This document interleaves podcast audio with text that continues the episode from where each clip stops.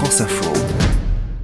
Ne l'appelez pas Ezequiel Padilla, mais Padre Cheque, son surnom sur le réseau TikTok. Hola, en esta tarde dirijamos una oración a nuestra Madre María. Ce prêtre de 49 ans, qui officie à Puebla, à 100 km de Mexico, passe autant de temps sur son téléphone que dans sa sacristie, et parfois les deux en même temps. Y Ici, l'ecclésiastique récite une prière, musique de fond, vidéo courte et montage rythmé. C'est une tactique, il s'adapte au code de la plateforme TikTok. J'ose le dire, si Jésus était présent physiquement de nos jours, les réseaux sociaux seraient pour lui un moyen de convaincre, d'atteindre les gens pour accomplir le royaume de Dieu.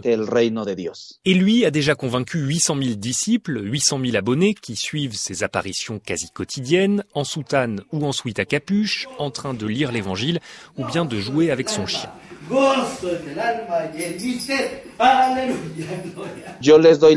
Je prends le contre-pied des tendances sur ces réseaux sociaux. Beaucoup de gens postent des vidéos d'eux en maillot de bain, à moitié nus à la plage. Eh bien moi j'apparais avec ma tenue de prêtre et les ornements de mon église. Et c'est cela qui a attiré l'attention des gens. Ou alors peut-être qu'ils espéraient voir le curé en maillot de bain, mais ça, ça n'arrivera pas. Mais d'autres messages postés par le prêtre sont bien moins souriants. Dans une vidéo, il revendique son opposition, je cite, à l'idéologie du genre, à l'avortement et à l'euthanasie. Je crois que, comme tout le monde, j'ai la liberté d'exprimer mes idées et mes valeurs. Parmi mes abonnés, certains seront d'accord, d'autres en désaccord, mais ce qui compte, c'est le respect.